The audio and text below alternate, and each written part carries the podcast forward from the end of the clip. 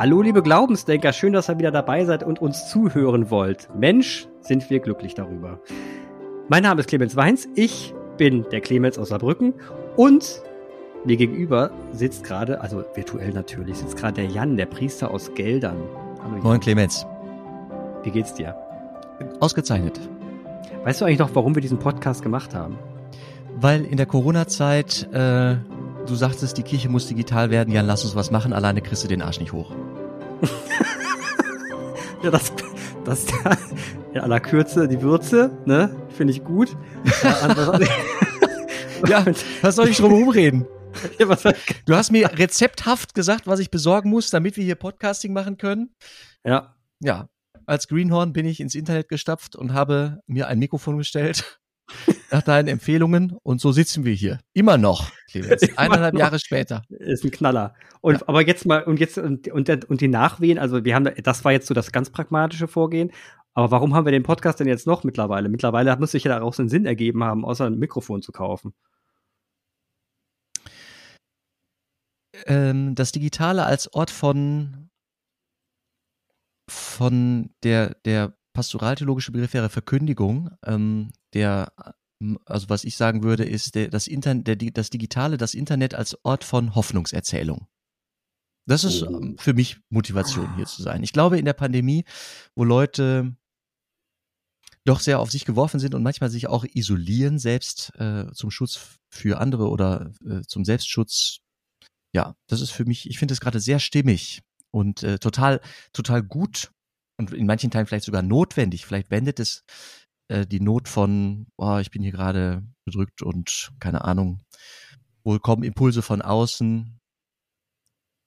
Ja, das ja, ist ein bisschen Hoffnung. Das Internet ein Hort der Hoffnungserzählung, hast du gesagt. Ein Ort, ne? ja, ja. Geil, geil, geil, geil, finde ich super. Ort der Hoffnungserzählung, das passt gut und ähm, der, eine Inspirationsquelle soll es ja irgendwie auch sein. Würdest du und das ergänzen? Würdest du das ergänzen äh, mit irgendetwas? Ich weiß es gar nicht. Würde ich das ergänzen? Also ich fand das, was du gerade gesagt hast, sehr stimmig. Ähm, ich, ich, mir ist es wichtig, dass man, ähm, dass man auch so ein bisschen die Kontroversen spürt, die uns beide äh, zusammenbringt. Ne? Also dieser, dieser, dieser Reiz daran, dass das ich ringe und du nicht. Und du auch, aber gemütlicher als ich. Und ähm, wir beide irgendwie uns da irgendwie dran entlanghangeln und, und, und, und das, das ist ja ein, ein virtuelles Gezerre, was wir da machen. Ne? Also du, du hast mich dann manchmal und dann hast du mich wieder nicht. Dann lasse ich das Seil wieder los und du ziehst mich wieder hin. Und so hin und her und hin und her mhm. ist das mhm. schon sehr, macht das schon irgendwie Spaß. Und ich glaube, glaube zumindest, und zumindest ist das das Feedback der vieler, dass sich da andere durch, dadurch inspiriert fühlen, dass man eben auch komplett manchmal verschiedener Meinung sein kann und trotzdem dabei dadurch zusammenfinden kann. Ne? Mhm. Ja, Clemens, Ringen und Zerren ist ein gutes, äh, ich möchte, ich möchte heute ein bisschen, äh, möchte ich dich ein bisschen mit dir ringen, ne? Oh, hau oder, rein. oder dich ins Zerren bringen. Ja, ich habe ein, ich habe mir überlegt, was ich gerne erzählen möchte. Und zwar war ich, ähm, bevor wir uns das letzte Mal trafen, da war, äh, du warst ja ein bisschen krank und ich war ein bisschen weg. Und zwar war ich in Exerzitien, in Einkehrtagen. Und äh, da hatte ich eine Begegnung. Und ich weiß nicht, ich glaube, ich muss, ich glaube, ich möchte ich weiß gar nicht, wo möchte ich denn anfangen? Ach, ich erzähle doch, doch. Ich, ich fange mit dieser Erzählung aus meinen, aus meinen Exerzitien an. Ich war auf einem Berg überm Rhein, auf dem mhm. Jakobsberg. Mhm. Das ist ein bisschen im Hinterland in Rheinland-Pfalz, ähm, nicht direkt am Rhein gelegen. Und es liegt so hinter Bingen. Mhm. Und es ist ein Ort, ähm, ein Wallfahrtsort mit einer schönen Kirche, mit einem großen Christusmosaik, kann man gut vor meditieren, vor sitzen und beten.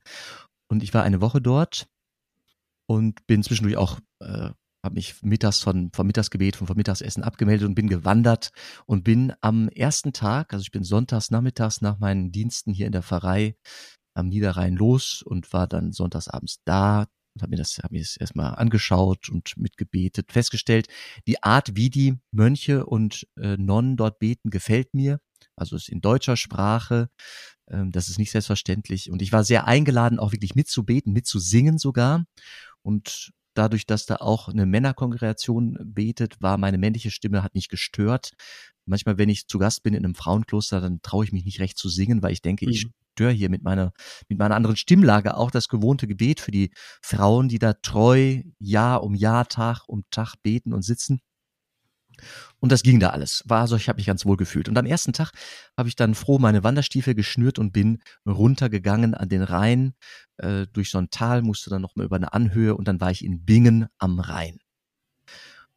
Und der Weg war gut, es war fast niederschlags, niederschlagsfrei und es ist sehr altes Kulturland. Überall gibt's irgendwie Kapellchen und Wegekreuze und das passte mir gut. Ich war also sehr mit mir und meinem Schweigen und meinen Anliegen unterwegs im Gebet und tauchte dann am Mittag in diese Stadt Bingen ein und stellte fest, montags haben die Restaurants alle irgendwie geschlossen. Das ist Ruhetag. Habe ich nicht so. Bis auf ein Restaurant. Ich hatte also schon Glück. Es war ein sehr edles Restaurant, eigentlich über meiner Preisklasse, aber ich bin dann da eingekehrt mit meinen, mit meinen Wanderstiefeln. wurde ein bisschen beäugt, aber dann wurde mir im Obergemach, also es gab so irgendwie, unten gab es so, so einen Wirtsraum und dann gab es dann oben, es war ein altes Haus, nochmal ein Wirtsraum, so ein, so ein äh, Essraum und das war wirklich so eine Kemenate. Und da, da war ich der erste Gast. Ich war etwas früh, ich glaube kurz vor zwölf oder zwölf. Und es war Corona-mäßig sehr viele Abstände waren da. Und dann hatte ich eine Begegnung. So, und jetzt, das will ich gerne erzählen. Und vorweg von dieser Begegnung möchte ich dich fragen, also biblische Texte, du kennst so Heilungsgeschichten in der Bibel, ne? Heilungsgeschichten. Mhm. Also schon mal gehört, dass Jesus ja. auch Heiler, äh, als mhm. Heiler dargestellt ist. Und manchmal sind es Heilungsgeschichten von Blinden oder von mhm. Gelähmten so. Und selten aber auch kommt es vor von Besessenen. Ne? Dann wird dann okay. erzählt, da ist einer, der ist von einem Dämon besessen. Hast du so schon mal? Ja. Ich habe erlebt einen Besessenen, einen von einem Dämon Besessenen habe ich erlebt. Im Rahmen meiner Einkehrtage, meiner Exerzitien da in dieser Wirtschaft. Ich hatte Flügel gehabt oder sowas. Hörnchen auf dem Kopf. Schwanz hinten. Das ist ja Quatsch, Clemens. Du Lump. du Haderlump. Schon ist er wieder im, im, in der Albernheit. Nein, ich meine das wirklich ganz leid, ernst. Ich meine das ganz ernst. Okay, erzähl. Ich meine das ganz ernst. Und ich glaube, wenn ich das jetzt erzähle, das wirst du, ich glaube, du wirst das nachvollziehen können. Und vielleicht nee, fallen die sowieso, fallen die selber dann auch Begegnungen ein mit Menschen, äh, die irgendwie von einem Dämon besessen sind oder mhm. waren. Also, ich war der Erste oben in diesem Schankraum. Ach, vielleicht noch vorweg, du kennst vielleicht so einen Film wie, also wo Kammerspiele äh, verfilmt wurden. Also zwei fallen mir ein, die mich, die mich sehr äh, fasziniert haben. Einmal Der Gott des Gemetzels. Mhm. Sagt dir das was? Nee, also ich dachte mir der Titel aber was, aber ich habe da keinen Film gesehen. Oh, das äh, gibt's hier in den allen Streamingdiensten. Der Gott des Gemetzels. Ich, du kriegst mhm. jetzt von mir einen, äh, einen Sehauftrag. Der Gott des Gemetzels. Und zweitens, es gibt noch so einen, der Film heißt Frau Müller muss weg. Kenn ich auch nicht. Clemens. Na, da hast Gott. du Spaß dran. Da hast du Spaß dran, das weiß ich, weil es darum geht, wie Menschen miteinander in eine Dynamik kommen. Und diese Dynamik kann kippen. Also die kann gut sein, aber die kann auch schnell kippen, wenn gewisse mhm. Umstände da sind. Und das habe ich da oben in dieser Kemenate erlebt. Ich hatte also den ersten Platz.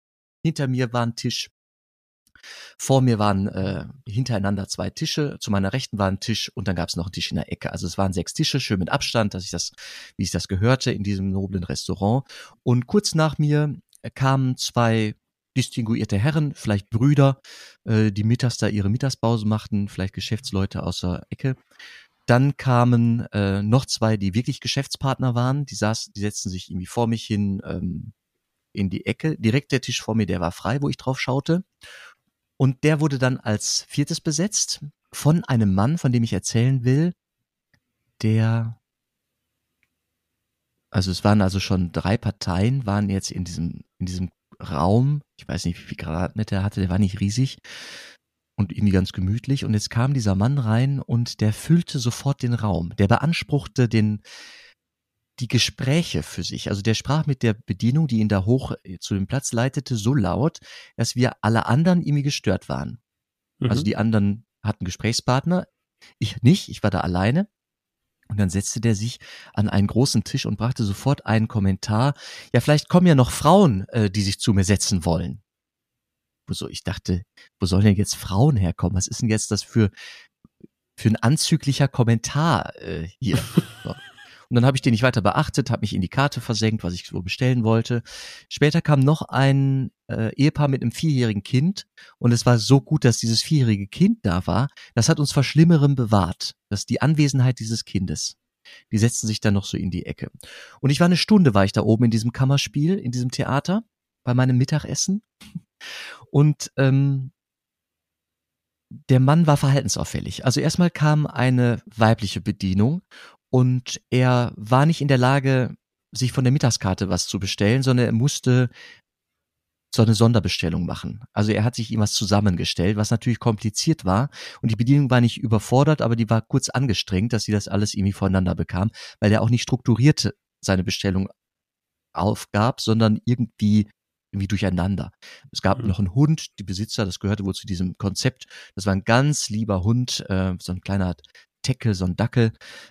Und er, er ließ sich ständig ablenken von diesem Dackel und fing dann an, diesen Dackel zu beschreiben oder zu animieren, was zu tun, was total überflüssig war und auch nicht gehörig, weil wir immer noch ja in einem Restaurant, in einem Restaurant waren. Also er hatte jemanden es geschafft, seine Bestellung aufzunehmen und in der Bestellung, da ist wohl irgendwie sein, sein stilles Sprudelwasser äh, abhanden gekommen. Es kam dann später nicht. Und daraufhin hat er die Bedienung lautstark wechseln wollen, weil die Tante, also in Zitat, die Tante, die seine Erstbestellung aufgenommen hatte, die war ja unfähig. Wo ich nur dachte, boah, wie ungnädig ist das jetzt? Also, mhm.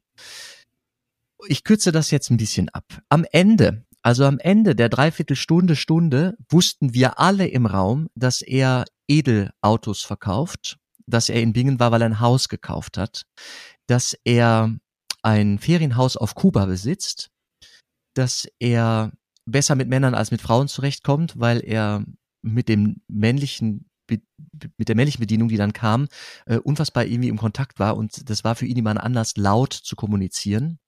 Dass er viel übers Telefon abwickelt. Er hat zweimal telefoniert. Das erste Mal ist er rausgegangen. Das zweite Mal ist er einfach sitzen geblieben. Ich möchte nochmal auf das Setting zu sprechen kommen. Es war ein irgendwie edles, nobles, wo man eher, eher den, den, so den Impuls hat, gedämpft zu sprechen. Ne? Da mhm. sprach er einfach sehr, sehr laut. Und ähm, Geld spielt keine Rolle. Und bei den Geschäftsleuten die hinter ihm saßen, von mir aus gesehen, da hat er auch, da ist er kurz hingegangen sogar, also ist mhm. hingegangen, ist aufgestanden oder hingegangen und hat aber laut von den Möglichkeiten erzählt, ein Auto bei ihm zu kaufen, dass wir alle anderen auch das äh, mitgehört haben. Und die Stimmung, die wurde, es, also die Stimmung, ne, ich war ja nun in Einkehrtagen und sowieso ein bisschen dünn, häutig und äh, feinfühlig, und die Stimmung, die wurde gereizt. Also mhm. man sah das an Blicken von den anderen Tischen. Man äh, nahm das wahr, wie dann die beiden Geschäftsleute versuchten, ihm klarzumachen, dass er bitte nicht mehr zu ihnen kommen möge. Die wollten jetzt essen und kein Auto kaufen. Sie haben alle Autos. Und ähm, der Hammer war dann dieses Gespräch, das er dann am Telefon führte. Er wurde angerufen bei diesem zweiten Gespräch und blieb dann sitzen. Und ein Satz äh, war, ja, passt denn die Schlange in die Badewanne? Passt die Schlange denn in die Badewanne? Ist die Badewanne groß genug? Das war eine Frage, die er in diesem Telefonat laut stellte. Wo, also, das wird schon in seiner, in seiner Lebensrealität sein. Weißt du, er hat sich also unfassbar interessant machen wollen. Mhm. Und das auch laut, also ist halt irgendwie sitzen geblieben. Und er hatte auch si sichtlich Spaß daran, äh, uns so zu malträtieren. Oder ich weiß gar nicht, ob er das wahrgenommen hat, dass das malträtiert war oder ob er einfach dachte, er sei total interessant. Ein, also einen spannenden Gesprächspartner als ihn konnte es, glaube ich, in seinen Augen gar nicht geben. Und dann sagte der Familienvater, nachdem er das zweite Gespräch beendet hatte, der sagte, können Sie bitte zum Telefonieren beim nächsten Mal rausgehen? Das stört. Und dann sagte dann der, äh, dieser, dieser Mensch, ähm, ja, äh, äh, hm, ja, gut, dann gehe ich halt raus. Und dann dachte ich, okay, äh, für eine Sekunde dachte ich, okay, das ist jetzt befriedet und da hat einer kurz Rückgrat bewiesen und so Zivilcourage und habe mich innerlich gefreut. Das Thema sei durch. Und dann merkte ich, weit gefehlt, denn der Familienvater setzte noch hinterher Schwätzer. Und damit war die nächste Eskalationsstufe erreicht. Mhm. Und ähm, es ging dann irgendwie so ein, so ein kurzes Streitgespräch äh, von dem einen Tisch zu dem anderen Tisch. Alle dachten um uns herum, boah, wir wollten hier, also ich ich, das ist mein, mein, mein Glaube, dass alle dachten, boah, ich möchte hier eigentlich nur in Ruhe Mittag essen. Ne, in diesem edlen Restaurant eine gute Speise genießen. Und auf einmal war äh, böser Geist. Es war böser Geist im Raum. Mhm. Der Familienvater ist kurz aus seiner Rolle gefallen, dass er noch dieses Schwätzer. Ich meine, ich, ich konnte das total gut nachvollziehen. Und mhm. mit mir hat das auch was gemacht. Ich hatte auf einmal zwei Impulse. Ich bin beiden, will ich sofort sagen, nicht nachgekommen. Mein erster Impuls war böse. Mein erster Impuls war hinterher zu sagen, also meine, meine Mahlzeit, ich habe zwischendurch, das war wie, im, wie in so einem Mitmachtheater. Ich war total involviert und dachte, wo was passiert als nächstes? Ich habe auch die Blicke, ich hatte einen guten Platz, um Blicke zu mhm. sehen. Äh, die Blicke, die wurden auch irgendwie immer aggressiver. Ne? Kann ja auch mit, mit Blicken aggressiv sein. Ähm, und mein, mein ein Impuls war, ich sag laut, ich hatte zu dem Zeitpunkt gar nicht laut mich geäußert. Ich hatte wahrscheinlich auch mit Blicken gesprochen, das lässt sich, das bleibt dann nicht ganz aus. Ähm, ich habe gedacht, ein Impuls wäre zu sagen, laut, wenn die Bedienung bei mir abkassiert, zu sagen, ich hätte ihm schon sein Trinkgeld gegeben, aber ich dachte, ich sag einfach, und mein Trinkgeld bezahlt der Mann da vorne am Tisch, weil da spielt Geld ja keine Rolle. Mhm. Habe ich nicht gesagt. Auch nicht habe ich gesagt, äh, auch nicht bin ich zu dem Mann zum Schluss hingegangen und habe hab gesagt, passen Sie mal auf, also wenn Sie mal wirklich ein Gespräch, Sie sind ja bedürftig und wenn Sie mal einen Gesprächspartner brauchen, ich bin Seelsorger, dann melden Sie sich.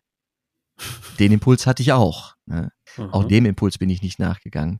Also ich bin dann einfach aufgestanden und bin voller Gedanken und Eindrücke und ähm, Reflexion meines Innenlebens bin ich aus diesem Raum gegangen aus diesem Kammerspiel bin, mhm. habe ich mich einfach dann äh, entfernt. Und ich spreche von Besessenheit bei diesem Menschen, weil der der war in sich verkrümmt. Der hat nur noch sich selbst gesehen und war unfähig zu reflektieren, was sein Verhalten in diesem Raum mit den anderen anstellt, mit uns anderen anstellt. Der hat sich uns, also wir waren ihm ausgeliefert, also er hat sich uns er hat uns sich ausgeliefert, hm. in Haft genommen. Der war von sich selbst und von seinem Reichtum besessen. Also in biblisch würde der Dämon Mammon heißen. Mhm. Er dachte, er könne durch seinen Reichtum diesen Raum beherrschen. Das hat er, das hat er deutlich gemacht durch, durch sein Verhalten. Geld spielt keine Rolle. Und ähm, das war für ihn Legitimation, so zu handeln, wie er handelt. Und auf der anderen Seite hat er eine Bedürftigkeit mir offenbart, die er selbst wahrscheinlich gar nicht mehr wahrnimmt, nämlich gemocht zu werden um seines Selbst willen. Mhm. Das war mein zweiter Impuls, zu ihm hinzugehen und zu sagen, und wenn, wenn du mal wirklich einen Gesprächspartner suchst, nicht um deines Geldes willen, sondern um dich selbst willen, um deiner selbst willen, boah, ich bin Seelsorger, dann melde dich. Mhm. Habe ich auch nicht gemacht. Aber rückblickend, also am nächsten Tag, ich habe dann die nächsten Tage über diese Begebenheit am Anfang meiner Einkehrtage unfassbar viel nachgedacht und ich bin überzeugt davon, dass es das gibt. Besessenheiten. Ne? Und das ist ja noch nicht in einer pathologisch krankhaften, psychologisch krankhaften Ebene verortet. Sondern der wird einfach, also er wird auch unfassbare Einsamkeiten erleben in seiner, in seiner Welt, in seinen Tagen. Bin ich überzeugt. Ich bin davon überzeugt. Ja, ich muss auch direkt dran denken, dass er wahrscheinlich sehr einsam, sehr, sehr einsam ist und, und Resonanz braucht. Vielleicht ist er man kennt seine Geschichte nicht, könnte auch triviale Dinge sein, wie seine liebe Frau ist gestorben und alles möglich. Er lebt zwei Jahre allein und schreit nur die Wand an und sein Hund und sucht äh, vergeblich nach, ähm, nach einem Feedback irgendwo. Da war Schwätzer das schönste Feedback, was er seit langem wahrscheinlich gehört hat, um dann wieder drauf eingehen zu können. Ist möglich. Ähm, weil, weil so ein Verhalten also man muss sich ja immer fragen, warum verhält sich jemand so, wie er sich verhält und was, was würde es eindämmen? Ne? Also was, warum, dann kann man nur spekulieren. Und eine Spekulation ist, dass eben der Mangel an, an Wärme, an Resonanz, an, an, an Stimulation von Spiegelneuronen, ne? dieser Mangel hat dazu geführt, dass er halt in den, in den Raum reinbrüllt und, und, und ständig nach Resonanz wartet und am Ende nur noch seine Stimme hört. Und dann ist diese Stimme, die er hört, für ihn irgendwann ein Gefühl von, naja, wenigstens höre ich meine Stimme, also habe ich mich mal gern und das fühlt sich auch schon okay an, weil wir suchen ja, wir kompensieren das ja irgendwo. Wir suchen ja unsere Liebe, unsere Zuneigung, wenn wir sie nicht von außen bekommen, am Ende bei uns selbst. Na, da müssen wir uns halt selber lieb haben. Also ich war einfach über mich selbst erstaunt und irgendwie auch ähm, erschrocken, wie, wie wenig ich dieser Dynamik da entgegensetzen konnte. Kannst du auch nicht. Also ich saß da, ja, und wie weißt du, wir saßen da, wir, also wir saßen da alle, äh, wie viele Personen mit diesem Kind übrigens, wenn dieses vierjährige Kind nicht da gewesen wäre, ich glaube, die Eskalation wäre schneller gekommen und heftiger. Und mhm. ich weiß nicht, wo die vielleicht am Ende gelandet wäre. Ne? Eskalare Stufen. Es ist mhm. ja so ein, so ein gestuftes, es geht immer höher, es geht immer höher. Und ich merkte an meiner Anspannung, also ich war dann auf einmal nicht mehr sehr in der Lage, mich auf dieses Essen, ich konnte dieses Essen gar nicht mehr würdigen. Das war hervorragendes Essen.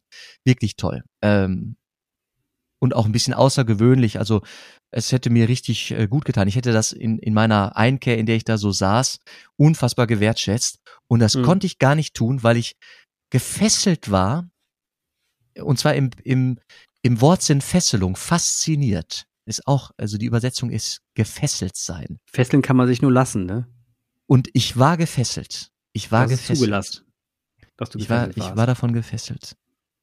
Und auf, ja, meine Handlungsoption war nicht so groß. Also.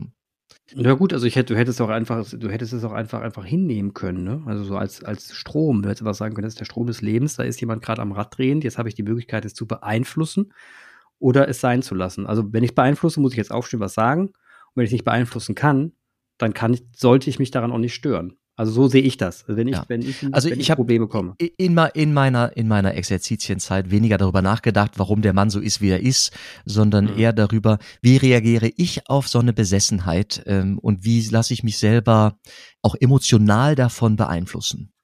Jetzt will ich ja nicht dann, jetzt will ich ja bei dir nicht Psychotherapie betreiben, weil ich es überhaupt nicht kann, aber trotzdem muss ich die Frage stellen, ja, warum hat, warum ficht dich das denn so an? Weil der meine Empathie triggert. Also es, ich hatte beide Impulse. Ich hätte ihm gerne, ich hätte ihm gerne einfach den Mund verboten und sagen jetzt sei leise, setz dich und iss. Und auf der anderen Seite habe ich habe ich Mitleid gehabt. Ne? Habe ich Mitleid mhm. gehabt. Und ich hatte ja nun keinen Auftrag. Also sonst bin ich, also wenn ich irgendwo unterwegs bin als Seelsorger oder geistiger Begleiter, habe ich einen Auftrag. Und aus der Rolle heraus kann ich recht souverän, so, so souverän reagieren. Aber da war ich einer von, von, weiß ich nicht, zehn Leuten. Und wir saßen da alle mehr oder minder solidarisch, haben mit den Augen gerollt, uns gegenseitig leid getan, dass wir jetzt die, die von diesem Mann da verhaftet werden. Jetzt ist noch was Interessantes, noch ein dritter Punkt passiert, also noch vier sogar, also mehrere Punkte. Fünf, sechs, sieben, acht, aber ich fange mal mit einem an. Ein weiterer Punkt ist, warum du das nicht getan hast. Ne? Warum du das nicht getan hast, war nicht, dass das waren die äußeren Rahmenbedingungen, die du öfter jetzt beschrieben hast. Es war ein Restaurant, das teuer war, wo man das Gefühl hatte, wenn man hier reingeht, mit dem, dem, das, das ist irgendwo ein würdiger Platz, wo ich jetzt sitze mhm. und das muss auch irgendwas Besonderes sein. Und du wolltest auf, äh, weil du diesen Ort geschätzt hast, wolltest du nicht diesen Ort verletzen, indem du jetzt hier äh, aufstehst, den an, an, pöbelst, dann zurückpöbelst und aus diesem Ort einen Schlachthof machst. Sondern du wolltest irgendwo, du wolltest irgendwie dafür sorgen, dass der Rahmenbedingung Ort, wie die jetzt nun mal vorgegeben ist, also eine, ein höflicher Kellner, eine höfliche Kellnerin, äh, gutes Essen, schöne Atmosphäre nicht zerstören. Und das hat dich davon abgehalten. Wäre das jetzt eine Stamm Stammkneipe gewesen, die rustikal gewesen wäre und, und, und jemand, der um die Ecke kommt, dir ein Essen hinknallt, hätte es passieren können, dass du sagen könntest, oh, hier ist so Wumpe, jetzt stehe ich mal auf und sage dir meine Meinung. Also das, das Rahmen, du, Rahmenbedingungen haben einen unglaublich hohen Einfluss auf uns und auch Orte haben einen mhm. unglaublich hohen Einfluss auf unser Verhalten. Ja. Und das war, glaube ich, auch noch ein Grund, warum du dich so verhalten hast, so gedämmt verhalten hast. Weil, und du gibst noch einen Punkt, weil das, dass sich das so anficht, ne? Also es hätte ja noch die Option gegeben, dass du einfach in dir ruhst und sagst, es ficht mich jetzt nicht an weil ich es nicht ändern kann. So wie ich nicht ändern kann, dass eine Fliege mir auf die Nase fliegt, so wie ich nicht ändern kann, dass draußen es regnet, ist das eine Naturgewalt, die da gerade passiert. Die beobachte ich jetzt wie Regen, aber sich über Regen aufzuregen, ist auch für den Arsch. Mhm. Weil das war ja im Endeffekt das Ergebnis von dem Ganzen, dass du dich über den Regen aufgeregt hast. Was sagst du denn zu meiner Wortwahl, äh, zu meiner Wortwahl des Dämons? Die das besessen. Ich finde find Dämon. Kannst du das, kannst du das nachvollziehen? Ja. Irgendwie? Äh, ich finde ich finde den Wort des Dämons zu, dass, ich finde, ein Dämon, wenn jemand besessen ist von einem Dämon, also so wie ich es jetzt verstehe, aber das kannst du ja auch gern korrigieren, das, das ist für mich zu sehr personifiziert und wird zu wenig Wert gelegt auf die äußeren Rahmenbedingungen. Die ein Mensch selber äh, auf einen Mensch einprügeln, sodass er wird, wie er wird. Das heißt, ein Dämon klingt so ein bisschen so, bist selber schuld, wenn du besessen bist, ne? Guck, dass du da rauskommst, sondern es hat ja auch viel damit zu tun, wie er aufgewachsen ist, was für eine Rahmenbedingung er hatte, wo er gerade herkommt, vielleicht hat er ein schlechtes Gespräch gehabt, ist die Frau gestorben, ist sie nicht gestorben. Wissen wir alles nicht. Und es gibt gr immer Gründe, warum sich Menschen verhalten, diese verhalten durch äußere Rahmenbedingungen. Nicht, weil mhm. sie es selber wollen, sondern weil es so passiert. Und das ist, äh, und das wird meistens viel zu schwach beobachtet und meistens wird viel zu viel auf den Menschen eingegangen selbst, der aber nur das Ergebnis von dem ist, wie er da hingekommen ist. Und das, das, das, das stört mich bei dem Wort Dämon. Das klingt dann gleich so, als müssten wir ihn jetzt da hingehen und sagen, du bist schuld an deinem Verhalten. Ja, im Endeffekt schon, aber so einfach. Ja, aber besessen ist ja passivisch, ne? Also passivisch, nicht aktivisch. Du bist, ich bin besessen von, es besitzt mich, also ich werde besessen von etwas anderem. Ich werde besessen von etwas okay. anderem. Da bin ich ja nicht aktiv, sondern ich bin quasi Opfer. Ne? Der Besessene von einem Dämon, der ist okay, Opfer verstehe. eines Dämons. Also, also du siehst ihn, du siehst ihn quasi als, okay, verstehe, du siehst ihn als Opfer. Ja, okay, dann, dann macht das für mich mehr Sinn, ja. Ne? Dann passt das für mich. Du wirst besessen von. Okay, das heißt, für dich ist jemand, der dämonisiert ist, also Dämon ist, ähm, jemand, der, der, der, der, der, gelitt, der geleidet und gelitten hat, dadurch, dass ihm was Äußeres, dass sie ein, eine Summe an tausenden äußeren Umständen, Umständen dazu gebracht haben. Mhm. Ich merke, ich, ich komme ein bisschen auf das Böse in der Welt. Ne? Es ist wieder das, es ist wieder ein bisschen der Tanz um das Böse in der Welt. Und ja, da kann ich verstehen. Geht mir auch so. Ja, und weißt du, Diabolus. Also der Diabolus. Kennst du den mhm. Diabolus? Der Zerstörer meinst du wieder? Haben wir das schon mal, haben wir das schon mal drüber gesprochen? Wir haben über den Teufel schon gesprochen, aber kannst du gerne wiederholen. Ja, es, der, der Diabolus ist der, der Durcheinanderwerfer. Mhm. Der Störer, der Zerstörer. Und ähm, das, das habe ich da gespürt. Weißt du, das war, es war so schönes Setting und es war alles irgendwie edel und mit Liebe gemacht und das Essen äh, kreativ. Und dann wurde ich einfach, konnte ich das nicht wertschätzen. Aber was hätte denn passieren müssen, dass du einschreitest? Übrigens, das Einschreiten hätte mich ja auch nicht glücklicher gemacht, sondern ich hätte jetzt gedacht, okay, ich habe jetzt hier reagiert und habe mich eingelassen auf, auf diesen armen Teufel, diesen Tropf, der da so agiert ähm, und hätte selber tatsächlich, du hast recht, also ich hätte selber ein bisschen den Raum und die Würde dieses noblen Restaurants ähm, zerstört. Ich hätte mitge ich hätte einen Beitrag geleistet, um eines schnellen Endes willen. Ob es das verbessert Auge, hätte, Auge, Zahn, weiß ich Zahn, nicht. Das, ja, also genau, mehr, vielleicht. Ja, ja. Also ja. schon richtig. Dadurch wird die Welt auch nicht besser, wenn man sich gegenseitig die Augen aussticht, sind alle blind. Ja. Ja. So bin ich beschenkt worden durch einen krassen Impuls für meine Tage, ne, die ich da dann in diesem Kloster hatte. Nämlich die Frage, wie gehe ich eigentlich mit der Tatsache um, dass mir immer wieder mal Leute begegnen, die so eine toxische Wirkung haben. Corona-Gegner. Was ein fieses Wort. Ja, ja aber ich finde gar nicht ganz so weit hergeholt, denn es gibt da sicherlich auch, sicherlich, also ich habe es auch schon erlebt, toxisches Verhalten. Wo wir wieder bei diesem ähm, diabolischen, bei dem diabolischen sind in der Welt. Ich weiß nicht, habe ich das beim letzten Mal vielleicht schon gemacht, was von der Taufe erzählt? Nee. Nicht. Also in der Taufe, da gibt es ein Gebet. Und das finde ich sehr, sehr schön. Das erzähle ich auch bei jedem Taufvorgespräch den Eltern. Und dieses Gebet, das äh, lese ich jetzt, lese ich dir auch mal vor. Das Gebet lautet, Jesus, du hast Kindern die Hände aufgelegt und sie, sie gesegnet. Wir bitten dich, schütze diese Täuflinge, diesen Täufling hier und halte von ihm fern, was schädlich und unmenschlich ist. Bewahre, bewahre ihn vor der Macht des Bösen, damit er dir in Treue folgen kann. Lass ihn in seiner Familie geborgen sein und gib ihm Sicherheit und Schutz auf den Wegen seines Lebens. Das ist schön, so ein Schutzgebet. Ja. Und die Überschrift von dieser Art Gebet ist Exorzismusgebet. Das ist ein Exorzismusgebet. Treib ein Exorzismusgebet ist ein Schutzgebet. Also mhm. es geht weniger um eine Austreibung, es geht mehr um, um ein Schutzgebet. Und ja. genau genommen steht da auch, halte von ihm fern, was schädlich und unmenschlich ist, bewahre sie vor Satans Macht. Ich paraphrasiere oh. das immer, ne? Aber gemeint, und vielleicht kannst du das nachvollziehen, weil du vorhin so du hast gefragt nach der Biografie von diesem Mann in diesem Restaurant. Du hast gesagt, mhm. er ist auch Opfer seiner Umstände, wir wissen es nicht, man muss mhm. das bedenken und so. Ja, das ist wichtig.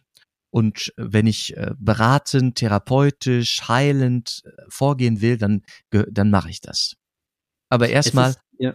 ja, erstmal denke ich, äh, so kann auch der Diabolus, der Durcheinanderwerfer, mhm. agieren in unserer Zeit. Und so, so sagen wir, es ist hilfreich zu beten, um Schutz vor diesem Durcheinander geworfen sein, durch den, der ja. das durcheinander wirft. Ne? Ja, also ich glaube, Sicherheit ich, und Schutz. Absolut. Sehe ich, sehe ich wie du. Also ich, ich habe da jetzt, ich habe da etwas, was ich einbringen kann, ist etwas, etwas Theoretisches. Und das klingt erstmal komplett anti, äh, nicht intuitiv. Aber ähm, ich werde es trotzdem erzählen. Und zwar, es gibt ja jetzt diesen, merkt euch diesen Namen mal, Niklas Luhmann. Alter, der ist Systemiker. Systemtheoretiker, Systemtheoretiker gewesen und ähm, hat echt was Geniales geschaffen. Und zwar eine, eine, eine Schablone, um zu erklären, wie unsere Systeme funktionieren. Und ein Punkt, der sich daraus ableiten lässt. Und jetzt äh, sage ich, ist, dass man Kommunikation, also das, was wir tun, nicht selber machen kann. Und da, da denkt man erstmal, hä? Ich quatsch doch die ganze Zeit. Ich mach doch Kommunikation. Das ist korrekt. Aber letzten Endes ist die Kommunikation etwas, was Informationsfluss bedeutet und eine Interpretation der Kommunikation. Also in der Informationsfluss. Daraus ergibt sich erst Kommunikation. Das, was ich daraus mache, wenn du mir was sagst.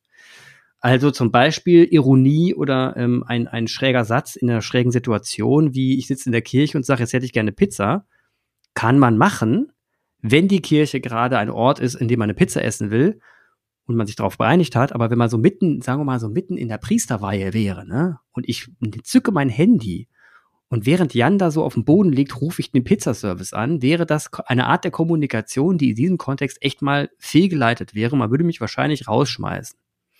So, was will ich damit sagen? Rahmenbedingungen geben vor, was wir kommunizieren. Und das kann man an sich selber gerne mal ausprobieren. Also wenn du, wenn du an einem Küchentisch sitzt mit den Eltern und mit denen über ein Thema sprichst, redest du anders, als wenn du beispielsweise bei deinen besten Kumpels bist und Kumpelinnen und mit denen gerade irgendwas zockst oder mit denen gerade irgendwas spielst. Da ist die Kommunikation eine andere. Genauso ist die Kommunikation auf dem Amt eine andere als im Schwimmbad. Und dadurch ergeben, mhm. dadurch ergeben sich auch andere Verhaltensweisen. Wenn jemand, wenn ein Mensch auf mich zukommt und mich zweck nur anpöbelt die ganze Zeit, dann ist es natürlich der Mensch, der am Ende das Ergebnis von sich gibt und er pöbelt mich nur an. Die Frage ist aber, welche Rahmenbedingungen haben ihn dazu gebracht, überhaupt zu pöbeln? Also ihr würdet genauso pöbeln, wenn ihr wahrscheinlich eine Rahmenbedingung hättet, wie ihr bekommt, ihr werdet vom Vater jeden Tag geschlagen, die Mutter, ihr kennt nichts anderes, als die Mutter schreit, die wiederum so viel Stress hat in ihrem Job, dass sie gar nicht darum rumkommt, einfach mal alles rauszuplauzen, weil sie einen riesen Druck verspürt. Sie hat Schulden auf dem Konto, ähm, der Kreditteil hängt hier hinten dran. Man könnte das kapitalistische System jetzt wieder kritisieren, was auch immer. Und am Ende sorgt es dafür, dass die Person vor dir steht und du fragst einfach nur, und wie geht's dir heute? Und er sagt dir, willst du mich verarschen? Und damit meint er es nicht böse, sondern ist wahrscheinlich nur tiefgradig frustriert und hat deine Frage wirklich als eine Provokation verstanden und deswegen hat er aus seinem System heraus sich angepöbelt. Also Kommunikation kann man nicht machen, die ergibt sich daraus, aus welchem System man sich begegnet und die Interpretation ebenfalls. Das wollte ich nur sagen. Deswegen, und daran habe ich gedacht, als du mir von dem Mann erzählt hast, wenn der so einen Scheiß von sich gibt und die ganze Zeit so rumposaunt, dann denke ich mir die ganze Zeit, ja krass, was für Rahmenbedingungen musste denn haben? A, er hat nie einen Ansprechpartner, mit dem er auf Augenhöhe spricht, der ihm mal sagt, Junge, komm mal her, ich nehme dich in den Arm, ich verstehe dich, ich akzeptiere dich, aber tu mir einen Gefallen, red mal ein bisschen leiser und so weiter. Hat er nicht. Der hat nur sich, das heißt, das heißt, ihm fehlt eine ganze Menge an, an Resonanz, an Leuten, an Wärme, an Liebe. Und das aufzufangen bei so einer Person ist sacke schwer. Und jetzt haben wir eine ganze Gesellschaft von komischen Menschen da draußen gerade, aus meiner sich gesehen, die, wenn sie kommunizieren, ich nur höre, alle dagegen, ne? Und ähm, die aber für sich gesehen in, ihrer Logik komplett komplett für sich überzeugt sind, dass das, was sie sagen, korrekt ist, weil sie vielleicht Angst haben von der Spritze, Angst haben davor aus Unwissenheit, dass vielleicht äh, äh die ja, die Aluhüte und der Bill Gates hinten dran steht und was auch immer. Aber das mein, das, das machen die aus tiefster Überzeugung. Und ich glaube, wir, wir müssen lernen, in unserer Gesellschaft zu verstehen, dass wenn jemand mit dir spricht, erstmal ist nicht er der ist, der spricht, sondern die Rahmenbedingungen, die ihn dazu gebracht haben, das zu sagen, wie er es sagt. Genauso krass, wie Jan mir krass. mit seinen Rahmenbedingungen das mir sagt, was er sagt. Krass. Und dahinter auch, eine, wenn der Jan es mir diabolisch aus der, ja und aus dem sagt, aus dem ne? so handeln aus der so handelnden Person ja. sagst du spre sprechen äh, unheile Rahmenbedingungen für diesen ja. Menschen. Ja. Und ich ich mit meiner Theologie oder meiner kirchlichen Sozialisation benenne das. Es spricht nicht derjenige, der sich da krümmt, in sich selbst verkrümmt, nur, nur ich, ich, ich Sätze sagt, sondern mhm. es spricht, äh, es spricht etwas Dämonisches, eine Besessenheit genau. aus ihm. Eine das Besessenheit. deswegen kommen wir uns da jetzt doch sehr, sehr nahe. Also ich verstehe, was du meinst. Das ist, es spricht das, du nennst es dämonisch. Mein Bild, ich interpretiere deine Kommunikation gerade, habe ich erst anders interpretiert, habe sie jetzt verstanden. Also unsere Systeme haben sich, wir haben es jetzt angeglichen und können jetzt kommunizieren in der Hinsicht und äh, können jetzt sagen, ja, er ist besessen. Und, es und, und ich beschreibe es in dem Sinne, dass es eben sehr viele komplexe Rahmenbedingungen gab, die ihn dazu gebracht haben. Und dieses Verständnis können wir nur darin aufbauen, indem wir ständig nach Warum fragen. Stellt euch immer, wenn jemand auf euch zukommt und euch und ihr wirklich denkt, der ist echt schräg, nicht die, sagt nicht reflexartig, boah, ist der schräg. Das bringt euch nicht weiter, sondern überlegt, fragt euch nur ein einziges Mal nur warum. Und dann habt ihr eine erste Antwort und dann fragt ihr nochmal warum. Und dann habt ihr schon die zweite Antwort und dann fragt er dahinter nochmal warum und plötzlich stellt ihr fest, ach du Scheiße, an seiner Stelle hätte ich genauso gesprochen. Ja, äh, ähm, reicht mir nicht. Reicht mir nicht, ähm, weil ganz oft habe ich weder die Zeit noch die Energie noch den Rahmen, um diese Fragen zu stellen und wirklich zu einem Erkennen zu kommen. Also ich behaupte, wenn mir da so ein diabolischer Mensch, ein toxischer begegnet, in der Regel komme ich nicht mhm. dazu, die Frage zu stellen, oder selbst wenn ich die Frage stelle, komm, bekomme ich keine Antwort, die ich verstehe. In ja. der Regel. Das, das heißt, alles Fragen nach warum hilft mir höchst selten, höchst selten. Es schärft meinen Blick und es schärft mein, mein, meine Menschenkenntnis. Und deswegen bin ich natürlich ein Freund von jeder gestellten Frage. Vor allem so einer reflexiven Frage. Aber ich glaube, das ist nicht besonders, nicht besonders hilfreich, Clemens, muss ich dir sagen. Doch, es ist hilfreich. Weil ja, es ist hilfreich, aber nicht besonders. Ich glaube, das führt mich nicht. ich habe. aber du, du gehst ich ja will auf was anderes hinaus. Ich will auf was anderes hinaus. Okay, dann erzähl, was du hinaus willst. Weißt du, alles, alles reflektieren ähm, ist für die Katz und ähm, heiße Luft, wenn es für mich nicht in eine Interaktions- oder eine Interventionsmöglichkeit mündet. Korrekt. Also die Frage ist, was mache ich konkret? Was mache ich mhm. konkret? Und das ist eine Haltungsfrage. Und das ist auch eine Frage, wie gehe ich jetzt mit, die, wie schaue ich, wie blicke ich auf diese, auf diese Gegner da, diese Fürchte, also diese Gegner und diese Impfgegner, diese Impfgegner und diese Neinsager mhm. und Wider, Widersprecher und wie gehe ich mit denen um? Das ist eine also, Frage. Und, äh, da, ja. äh, und die Frage, die sich ein Christ oder eine Christin stellen sollte, das kann ich so fordernd formulieren, ist, ähm, was vermehrt womöglich das Durcheinanderwerfen und eskaliert und was vermehrt den Frieden und das Leben. Und vor diesem, also das ist eine Frage, die ich mir stelle.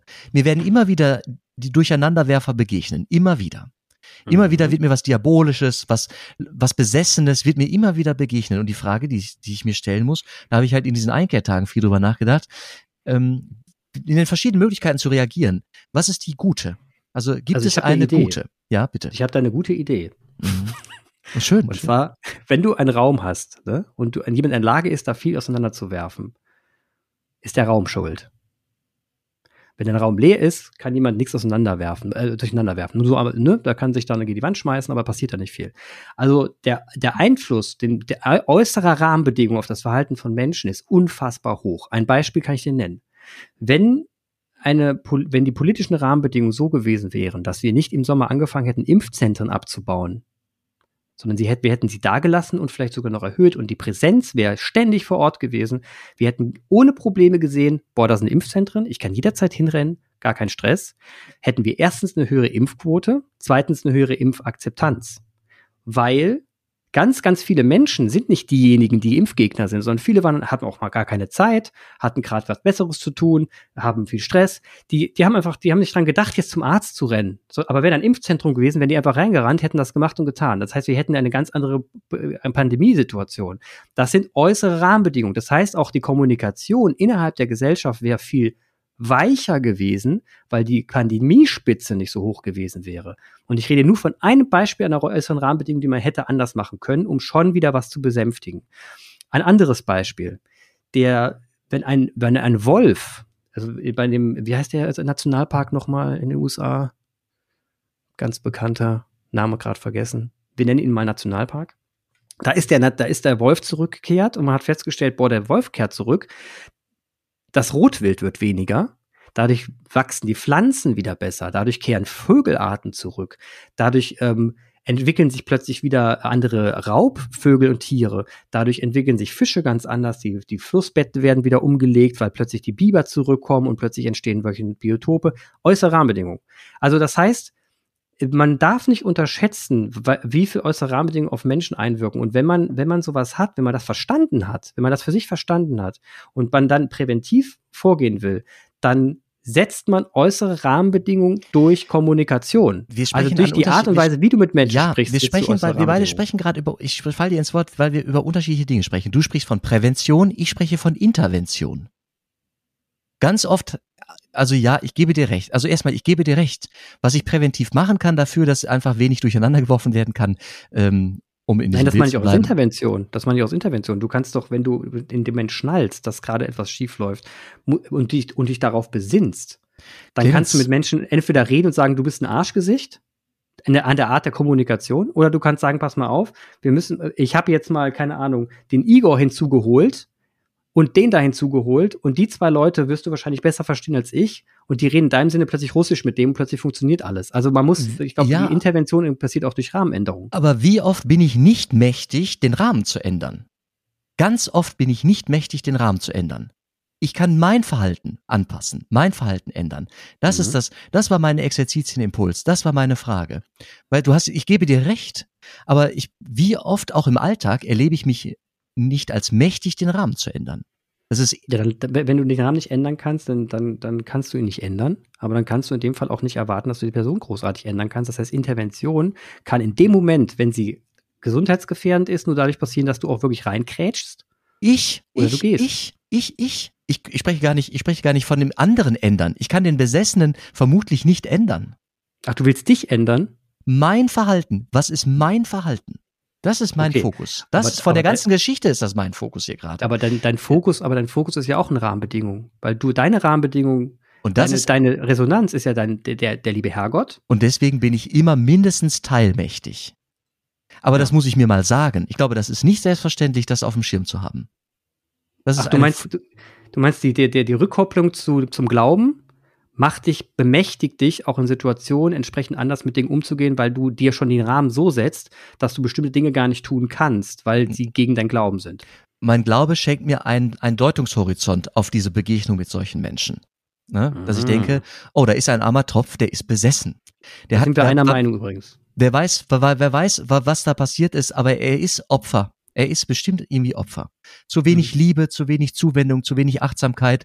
Und jetzt ist er mit seinem Geld und seinem dicken Geldbeutel, wirdelt er durch die Weltgeschichte und kauft sich Aufmerksamkeit und denkt, es legitimiert ihn. Ja, traurig. Ich, da sind wir so. voll einer Meinung. So, und ich, ich glaube, also rückblickend habe ich, weißt du, ich habe weder eskaliert noch, äh, also ich habe nicht eskaliert, indem ich nichts getan habe, sondern da nur gesessen habe und erduldet habe. Mhm. Ähm, ich habe mich in Gefangenschaft nehmen lassen für diese Zeit in diesem gemeinsamen Raum ähm, immerhin, ich habe nicht eskaliert. Aber was ja. mir zu Gebote gestanden hätte, wäre, ob in Exerzitien und Einkehr oder nicht, ich hätte mich zu diesem Mann hinsetzen können. Meine Option wäre das gewesen. Ich war der Einzige, der alleine war in diesem Raum. Alle anderen hatten Gesprächspartner. Wir mhm. beide waren die beiden, die alleine waren. Und ich hatte wirklich kein, keine Lust. Aber die Frage ist, was hätte daraus werden können? Hätte ich mich einfach zu ihm hingesetzt. Ne? Also die, die, die Wahrnehmung, dass der ein Problem hat oder dass er ein Problem darstellt, die war relativ zügig da, nach wenigen Minuten. Im Grunde nach seiner Ankunft war klar, das wird hier eine anstrengende Geschichte. Ja, und das ähm, interessant. Also da finde ich, das wäre eine Option gewesen, die mir aber erst in der Reflexion äh, aufkam. Hätte mich wenig gekostet. Eine Stunde investierte Lebenszeit, die ich so oder so investiert habe in diesen ja. Mann. Ne? Ja, kostet aber auch viel, kostet aber auch Lebensenergie, die du vielleicht an anderer Stelle gebraucht hast. Also das muss man ja auch wissen. Aber ne? ich habe, das war so, es war so zehrend diese Stunde und Glaube so, ich. Ähm, ich dir. so prägend, dass das sicher äh, heilsam gewesen wäre. Also ich habe ich hab ein schwaches Beispiel, aber ein, ein, plakatives Beispiel, das auch dazu zeigt, dass das bestätigt, was du gerade sagst. Ne? Also dieses Festhalten an einem Prinzip zum Beispiel oder an Glauben, also das kann man ja dann interpretieren, wie man will, kann ungemeinen Verhalten verändern. Ich habe zum Beispiel ein Prinzip, das heißt bei mir, wenn ich etwas verspreche, halte ich es. Dagegen geht nichts. Wenn ich was verspreche, halte ich es. Deswegen nutze ich das Wort ganz selten. Und ich habe meiner Frau letztens versprochen, ein, bei einer Hauptstraße eine bestimmte Ecke nicht zu überqueren, weil es gefährlich ist. Das habe ich vorher immer gemacht, weil ich dachte, komm, dann kommst du schneller rüber. Und sie hat mir gesagt, bitte tu es nicht, versprich mir da nicht mehr rüber zu gehen. Und da habe ich gesagt, verspreche ich dir. Jetzt bin ich, äh, gestern wollte ich die Kinder abholen, wollte wieder, ja, hab, hab, sah wieder diese Hauptstraße und habe mir gedacht, mein Gott, du könntest jetzt einfach drüber rennen. Bist du sofort drüben. Und nicht die Unterführung nehmen. Und ich gehe diesen Weg entlang und wie ein Automatismus, ist kein Witz, hat sich der Wagen gelenkt und ich bin doch unter Unterführung gelaufen, ohne dass ich darüber aktiv nachgedacht habe. Ich, ich konnte nicht, wie dass ich gegen eine Wand, es war wirklich so. Ich dachte, krass, bin ja gegen die Wand gerade gelaufen. Das hat sich so in mein Gehirn gebrannt, dass ich dieses Prinzip, dass ich das nicht tun werde, dass ich es nicht getan habe. Und ich glaube, das geht in die ähnliche Richtung. Glaube ist noch mal ein bisschen was anderes, aber es geht in die ähnliche Richtung, weil auch der Glaube wird untermauert durch Prinzipien mhm. Prinzipien, die du hast. Und wenn man die so tief verankert hat, weil man weiß, man dadurch, dass ich die Prinzipien alle halte, glaube ich daran, dass wir was Höheres zu erwarten haben und dass da eine höhere Macht ist, die mir, mich an den Prinzipien festhalten lässt, verändert sich aktiv dein Verhalten und, und, es, und ich, du bist so fest verankert, verankert mit deinem Glauben. Ich bin fest davon überzeugt, auch wenn du mit dir gehadert hast in dieser Situation, es wird einen Grund gegeben haben, warum du sitzen geblieben bist und dich nicht zu ihm gesetzt hast es wird einen Grund gegeben haben, der deine inneren Werte, du hast sie äh, bestimmt in einer aparten Schnelligkeit reflektiert und es wird einen Grund gegeben haben, dich nicht dahin zu setzen, weil ich glaube, du weißt, dass du nichts hättest besser machen können, sondern er hätte sein lautes Gespräch an deinen Kopf geschmissen und dir nicht ein Wort zugehört. Nein, nein, nein, ich widerspreche. Ich glaube an Heilung und ich glaube an Geist und ich glaube an Progression und ich glaube, dass die Liebe in der Welt zunimmt und ich glaube, dass ich einen, einen Job habe und ich meine, dass ich, einge dass ich aufgefordert bin, zu reflektieren, was ich tue. Mhm. Und äh, ich habe mir vorgenommen, in einer Situation, falls es jemals in eine vergleichbare Situation kommen sollte, dass ich anders agiere und mich dann eben darüber setze. Das wäre okay. für alle entlastend gewesen und ich hätte das leisten können. Krass. Ja. Also finde ich, finde ich gut, dass du es so sagst und vielleicht hast du recht. Ich, hab, ich wollte dich gerade nur rausreden. Ich wollte dir den, nee, den ja. sein, aber geht nicht. Und ich sage, weißt du, später in jeder Taufe, in jeder Taufe kommt ein anderer Part und da sage ich, ähm, erwarte ich von den, von den Taufeltern und den Taufpaten, Patinnen, dass sie dem Bösen wieder sagen. Hm. Wieder sagt ihr dem Bösen und seinen Verlockungen. Und dann lautet die Antwort hoffentlich, ich wieder sage. Das ist die Zusage von Christen und Christinnen untereinander. Wir reflektieren, dass es das gibt, dass es die, dieses Durcheinanderwerfen in der Welt gibt.